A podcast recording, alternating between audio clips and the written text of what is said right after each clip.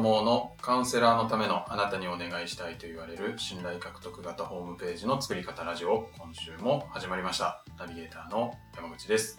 鈴木さん、よろしくお願いします。よろしくお願いします。はい。えっとですね、はい。えっと、映画を見に行ってきまして、お最近なんか映画とか見ました？最近見てない見てないっすか？あのーまあ僕見て、見に行ってきた映画は、えっと、イエスタデイっていう映画ってはい。知ってますかね？全然わかんない 全然わかんないです。最近やってるやつですか？最近やってるやつあもうちょっとで終わんのかな？あ、でもちょっと前に、あの、リリ、あのー、表記になった映画で、はい。えっとですね、あのーまあ、ネタバレにならないようにですね、まあ、ある程度、こう、公式ホームページに載ってるくらいの情報でお伝えすると、はい。えっと、なんだろうな、要は、ビートル、ザ・ビートルズってあるじゃないですか。はい。ビートルズが世の中で、誰も知らなくて自分しか知らなかったらみたいな設定の映画なんですよね。へー。なんか、うんと、みんな当然ビートルズ知ってんだけども、なんはか、ある時、まあ、せあの、なんかこう、車とバンボーンってぶつかって、意識不明になっちゃって、はいそれからこう、覚醒、ま目覚めたら、その目覚めた世界では、ビートルズのことを誰も知らなかったみたいな。世界世界観の話で、で、自分はミュージシャンなんだけども、で、その、自分だけがビートルズを知ってるんで、で、そのビートルズの曲とかをやって、すごくこう、富と名声を得て、得るみたいな。ストーリーというか、そのせ世界観の映画すごいだっ。たんですけど、面白い。時代は現代。時代は現代です。へー。はい。まあ、なかなか斬新な設定でね、あの面、白い設定です、ね。そうなんですよ、そうなんですよ。でね、見に行ってききたんですけど、はあのーまあ、普通に面白かったんですね。い。はうん。で、えっ、と、で、何を話したかったかっていうと、まあ、例えばですけど、じゃあ、じゃ、ジャマーグさんだったらね、その、ある日突然ね、こう、誰か、もうとんでもない才能、自分にしか、うんまあ、誰か、すものすごい人の才能がこう自分に乗り移る。自分がそれを手に入れることができるみたいなことがあったら、い。はあの、どんな、ど、どうします？どんな才能が欲しいかなと思って。い。どんな才うん能、えそれでも、はいお金も富も名声も手に入るみたいー、あ、じゃああれですかね。な。うん、サッカー選手のあー、なるほおっど。さんですけど、と あ、いいっすね。かですかね。なるほどね。はあー、それいいかもしれないですね。い。メッシになれたらちょっと。あー、なるほど。素晴らしい。そっか。それいいですね。で、僕もね、あの、まあ、いろいろ考えたんですけど、はまあ、正直ですね、あのーそんな出てこなかったんですけい。ど、まあ、普通にちょっとこう、なんかこう、なんか芸術の才能が手に入ったらすごいなとかあはあったんですけど、まあちょっと僕、あの、美術とかそのデザインとかがす好きなところもあるので。ーはい。で、思ったんですけど、あの、一方で、一方でというか、その、まあ合わせて、まあその、なんだろうな、うんと、なんだろう、マーケティングの才能っていうんですかね。はいはいはうん、こう、なんだろう。要は、その、才能はものすごいんだけども、結局それ世の中に知られなかったら、もうゼロい。じゃ、うんみたいなもんじゃないですか。はい。だから、そのすごい才能をこう世の中にこう広く認知してもらうためのその能力っていうのも合わせてほしいななんてちょっと思ったりします。ううんん。よくあの、インターネットの世界においても、なんか要は、その検索エンジンにね、拾ってもらえなかったら、検索エンジンにこう、引っかからないことには、もうそのページは世の中に存在しないのと一緒だなんて言われますけども、はい。あのー多分それってインターネットの世界だけじゃなくて、あのー何でもそうだと思うんですよね。う。うんん。あのーどんなに才能があったとしても、あのそれが、こう、なんだろうな、世の中に認知、評価されない限りは、結局、あの、何のと一緒じゃないかななんて思っちゃったり。そうですよね。はい。なんか死んだ後に、こう、絵が評価される画家さんとかって、いま、いましたよね。ちょっとそうそうそうそう。寂しいというか、そうなんですよで。きれば生きてる間にそうなんです、そうなんです評。価してもらいたいですよね。本当ですよね。はうん、そう。なので、まあ、インターネットの世界ではもちろんですけど、リアルの世界でも、あのーやっぱマーケティングあの、要は、うんと、よくあの、またちょっと話ずれるんですけど、あの、はい量子論のは本を僕ちょっと最近読んでいて、量子論。量子論。はい。あの、なんか要は、量子論の世界では、あの、要は観測された時に初めて実在するみたいな。観測されるまでは、はあの、確率的なこう分布があるだけで、い。まだ事実としてですよね。現実として定まってないと。それを人の意識が観測した時に初めてそこにその現実が観測されるみたいな。まあ、あの、ちげえよ、量子音っていう方いらっしゃったら、こっそり教えてほしいんですけど、はい。あの、なんかそんなのあるらしいんですよ。はい。なんかこう、わかんないですけど、じゃあ、だるまさんが転んだっつってこう、めあの目隠ししてる間は、まだ現実としては定まってなくて、確率的にそこに分布してるだけで、転んだっつってこう、そう、人の認識した時に初めて、そこでこう、現実が確定するみたいな。うん物質化するっていうことらしいんです。そう。と難しそうな。そうなんですよ。確率的にいろんな可能性がもう、すべての可能性が分布していて、で人人がそれを観測したときに初めてそこに現実として確定するっていうことらしいんです。っていう、まあ今のところ僕は解釈してるんですけど、はい。ちげえよって話かもしれないんですけど、まあだから、そのなんだろうな。例えばじゃあ、何でもそうでやって、あ、幸せだなってこう感じると、幸せな現実がそこに確定するみたいな。うん。こと。うん。で、な、な、あの、ちょっとずれちゃったんですけど、だから、それは観測されないと、要は存在できないのかしらってちょっと思うんですよね。ううん。だから、だからそのマーケティングっていうのもやっぱり大事で、とにかくこう、観測される、要は気づいてもらう、あるいは気づかせる。はい。うん。っていうことが、あの、とてもまず大事なんだなって。で、その能力がほあったら、あの、結構強いなってこう思っんた次第です。なるほど。。はいすごい。うん。量子論。量子論、あの、なんかよく聞きません？量子論なんかの話ってちょこちょ。こ、そうですよね。なんか最近ちょっと流行ってますよねちょ。こちょこ聞きますね。僕だってその量子論の本手に取ったのはどこかっていうと、はいコンビニで手に取ったんですよ。コンビニに売っコンてるんですか？ビニで売ってるんですよ。だからだからそれだけこう、あの、今暑いってことですよね。その限られたスペースで陳列するだけの、その、なんだろう、注目度があるっていうことだと思うんですけど、へうん。そ。う。なんかね、いろいろ、なんか今、量子論的にどうみたいな話よく聞きますよね。なんか、はそう。い。量子論熱いのかしらと思って僕はちょっと今勉強中なんですけど。すごい。はいちょっとまた教えてください。そうですね。ちょっと難しそうで、はいついていく自信がちょっとああ、僕も全然分かってないんですけど、はい。はい。はい。ありがとうございます。ありがとうございます。では、本題の方に行きはいたいなと思うんですが、はい。私からちょっと質問をマジっすか？いいですか？ああ、ぜひお願いしまあすの。ですね、はいこう常々ターゲットあをあ、はい。絞って、うんうん。ターゲットを決めるのが大事だよっていうのをおっしゃってると思うんですけど、はなんか実際どうやってやったらいいんだろうとか、い。うん。なんかやっぱとはいってもターゲットって絞んないとダメなのかなみたいなのをうん。ちょっと知り合いがはいはカウンセラーさんがぼやいていて、いはい。うん。なるほど。鈴木さんに聞いちゃおうと思って、持ってきたんですけど、なるほどね。そうですよね。ターゲット設定大事です。僕もいつも言うんですけど、常々常々言うんですけど、はい。うーんとですね。まあ僕はあの一番大事だと思っていて、で、マーケティングの、まあ、ファーストステップだといつも思ってるんですけども、はい。じゃあ逆にですね、そのターゲット設定をしないとどうなるかっていうことをはい。考えると、うーん、ターゲット設定をしてないもの、あるいは商品、あるいはこう、お店とか何でもいいんですけども、はい。って、なんか思いつきます？ターゲット設定してまあ、ない誰でも OK だよ、みたいな。コンビニとかスーパーとおーそうですよね。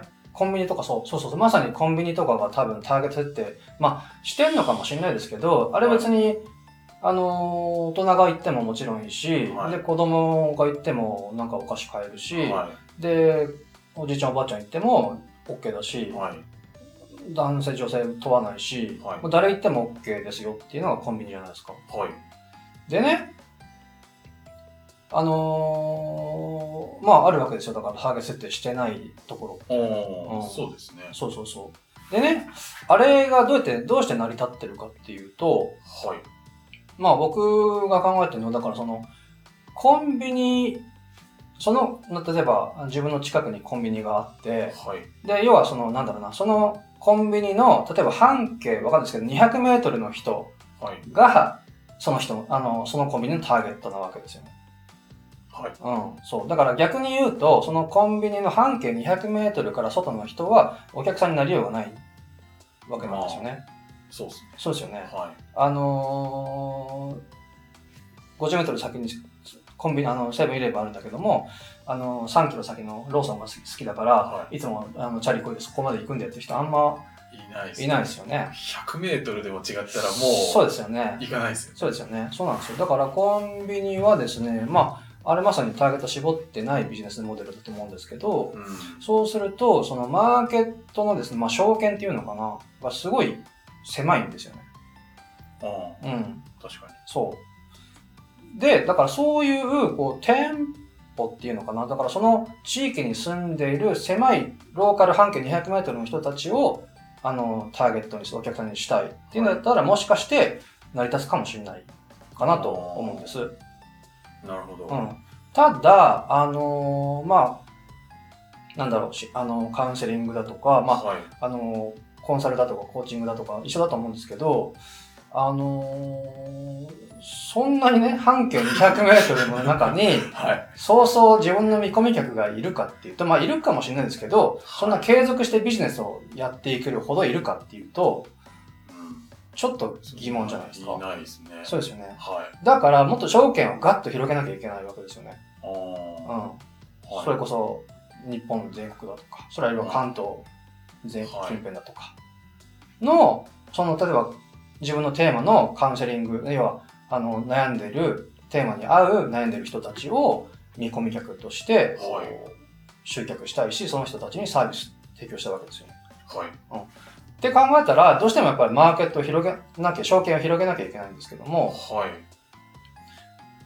て考えると、だからその、ターゲット、誰でもいいですよっていうのの証券の限界は200メートルなんですよ、半径。あうん。だから広げれば広げるほど、逆にターゲットを絞らないと広がない、広がらないっていうことなんですよ。わかりますかね？あ。なんか、面白いですね。そうなんかそう。ターゲット絞ると、うん。証券が広がる。広がるんですよ。っていうのは、うん。どういうこと？えっですか、と、まあ、要は、あの、ターゲットを絞るっていうのは、はい。もう、あなたのためなんだっていう、たった一人のあなたのためなんだっていう、えっ、と、まあ、商品なりメッセージなりをし作り込むっていうことですよね。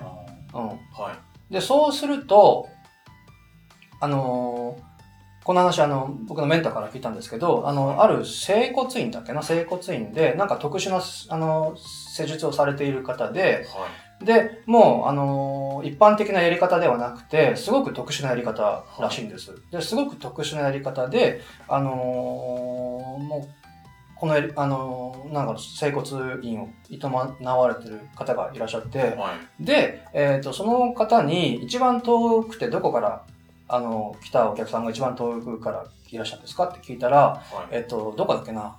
えっ、と、ヨーロッパの、うんと、ちょっとどう忘れしました。あの、デンマークだかどどっかの、その。在、あの、駐在されされてる日本人の方が、もう、あの、よ長年腰痛かなんかで悩んでいて、はもう、あの、どうしても何とかしたいと。だけど、あの、そのやり方、もう、ここしかないって思ったら、飛行機に乗って来ましたって言われた接骨院の方がいらっしゃるって話を聞いたんですけど、そう。だからもう、たった一人あなたのためなんだっていうサービス、あるいはこうメッセージが作れると、はで、もうそれしかないって思ったので、そのターゲットの人にね、世界中にいるそのターゲットの人、その本当に悩んでいる人たちにズバッと刺さると、もう世界中がマーケットになりますよっていう話で。まあ世界中言いかも言い過ぎかもしれないですけども、はいそれこそ日本全国がターゲットになったりだとか、い。あもうそこに行って、あるいはその人にお願いするしかないって思わせたら、もう勝ちなわけですよ。あ。確かに。うん。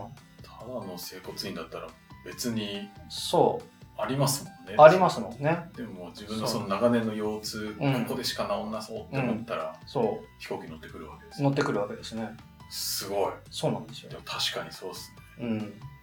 なので、はい。うんと、誰でもいいいいですよっていうんじゃなくて、たった一人の、もう、あなたのためなんだって本当に一人まで絞り込んで、はいその人のあの痛みだとか、何を叶えたいのかっていう快楽だとかが、本当立体的に分かって、はい。で、その人って、その人に対するこうアプローチが、あのー見えてきたり、そのサービスが作れたり、はいメッセージが作れたりすると、その本当、それで悩んでる人たちは、はい。もう、うん証券関係なく、その人のところにやってくるっていうことが起こります。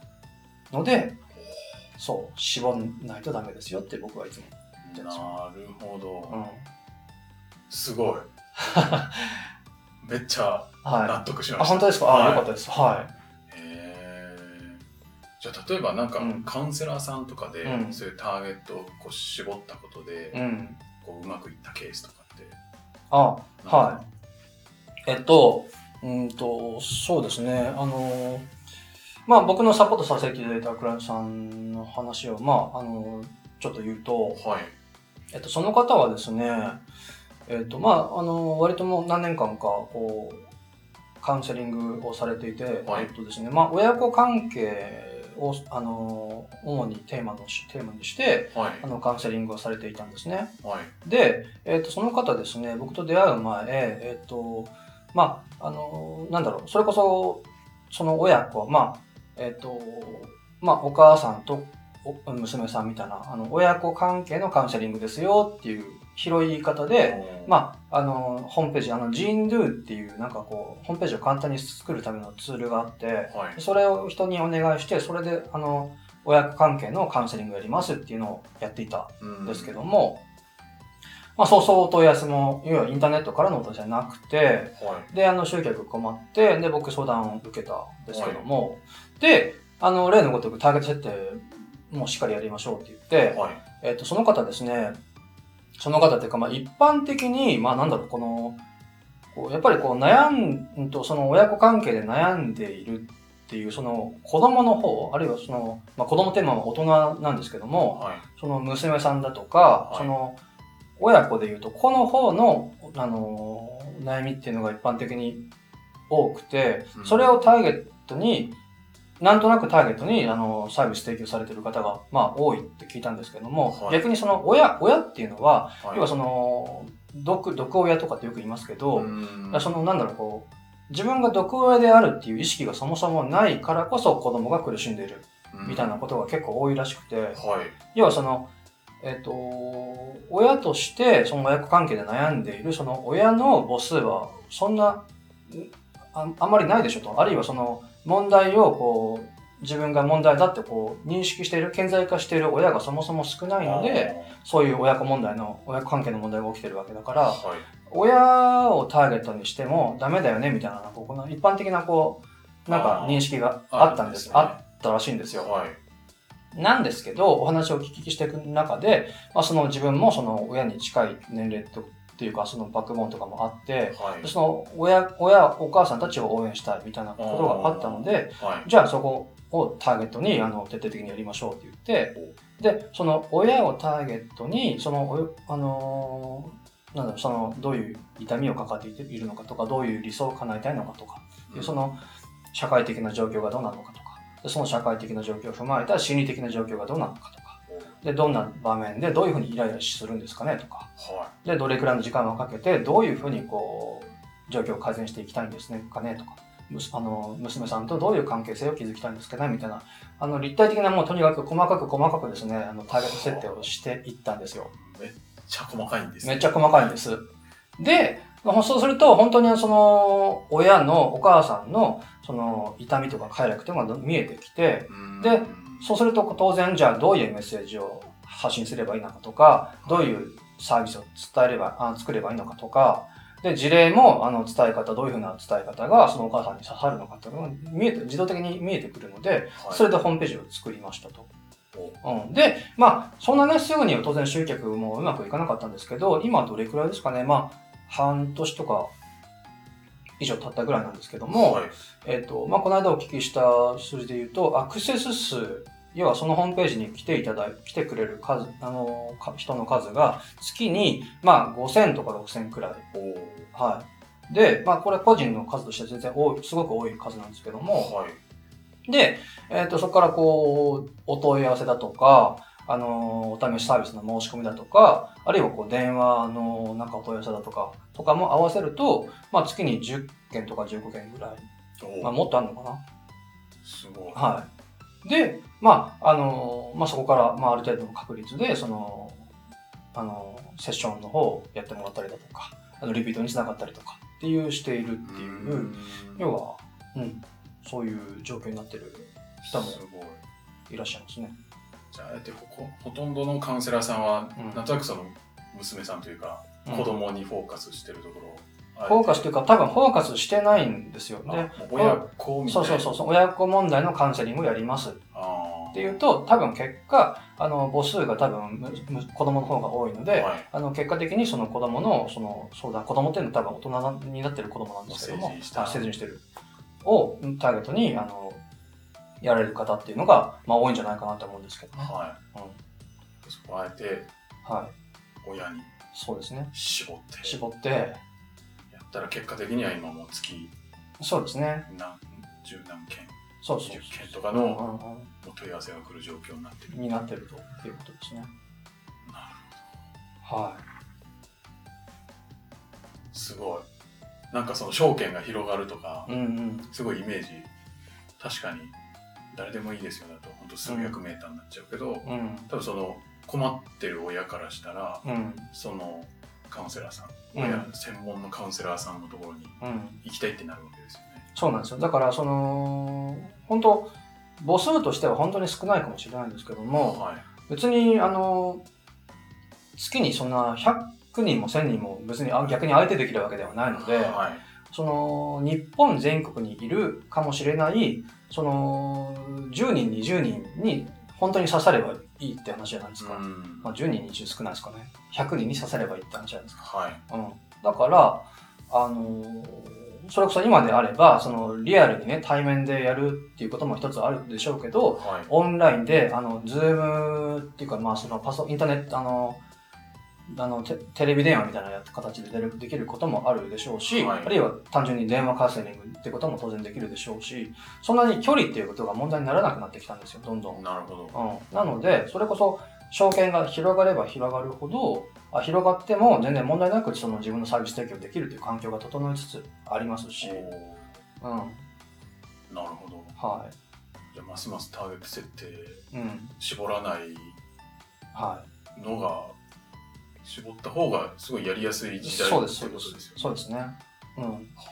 はい。まあ、アクセス解析とかを見てると、はいあの本当でも、あの、アメリカから、あの、アクセスがあったりだとか、あの、オーストラリアからあったりだとか、あの、世界中から来てるので、世界中に住んでいる、その悩んでる日本人の方からが見てくれてるっていうこともあるでしょうし、うん別に国際電話なんてかける必要がなくて、はいそれこそズームとかであれば、あの、世界中のどことでも、その、あの、タイムラグなく話することもできるわけじゃないですか。なので、あの、それこそ、証券も広がるし、可能性も広がりますよね。なる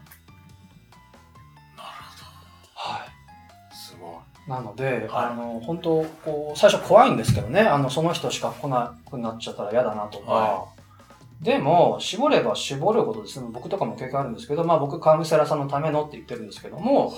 あのー絞れば絞るほど、あのー例えば、あのーコーチの方が、はいあの、ちょっと似たような話かと思って、あの、お話聞きに来ましたっていうのも全然あるし、あカウンセラー専門って言ってるのに、うんうんコーチの人が。そう、そう。あのーそうなんです。だから、まあ、ある程度、こう、正規分布みたいな、正規分布みたいな形にはなるかもしれ、かなると思うんですけど、はい。その人だけしか来ないかっていうと、そんなこともなくて、うん。あのー私にもこう、似たような話かと思って相談来ましたっていう人たちは現れるので、なるほど。うん。あの、恐れる必要は全然ないですね。はい。はい。ありがとうございます。ありがとうございま。す。じゃあもう結構細かく細かくはい本来やるときは、はいそういう社会的な状況からうん。心理的なところとか、そうですね。いろいろこう、はやってターゲットを絞ったら、そういうふうに証券のボートも日本中というか、い。そうですね。世界中に広はがるい。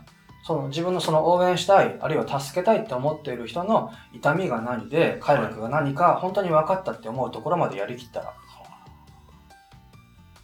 はい。あとはそこから先の話は、もう、セミオートというかですね、あうんのアプローチを考えていけばいいだけの話なので、なるほど。うん、ある意味そこまで一旦やっちゃえば、その後はすごいやりやすくなるそうですそうですはおーなるほい。なるほど。ど。ありがとうございます。ありがとうございますちょっと必ずターゲット設定するようにそうですね。伝えておきます。はい。はいあの、うん、あの、僕のとこお待ちしております。そうですね。必ず はい。言っときます。あありがとうございます。はい、はいありがとうございます。はい。では最後にお知らせです、はいカウンセラーのためのあなたにお願いしたいと言われる信頼獲得型ホームページの作り方ラジオでは皆様からのご質問を募集しております。えホームページの作り方はもちろんですが、集客や売上アップのお悩みなども鈴木さんにお答えいただきますので、どしどしご質問ください。で、ご質問を採用させていただいた方には、あなたにお願いしたいと言われる信頼獲得型ブログ13のチェックリストと無限にかける鉄板の構成、えー組み合わせて使えるタイトルのフレーズ集というものもついておりますので、ぜひご質問ください。はい。では今週はここまでとなります。また来週お会いしましょう。ありがとうございました。ありがとうございました。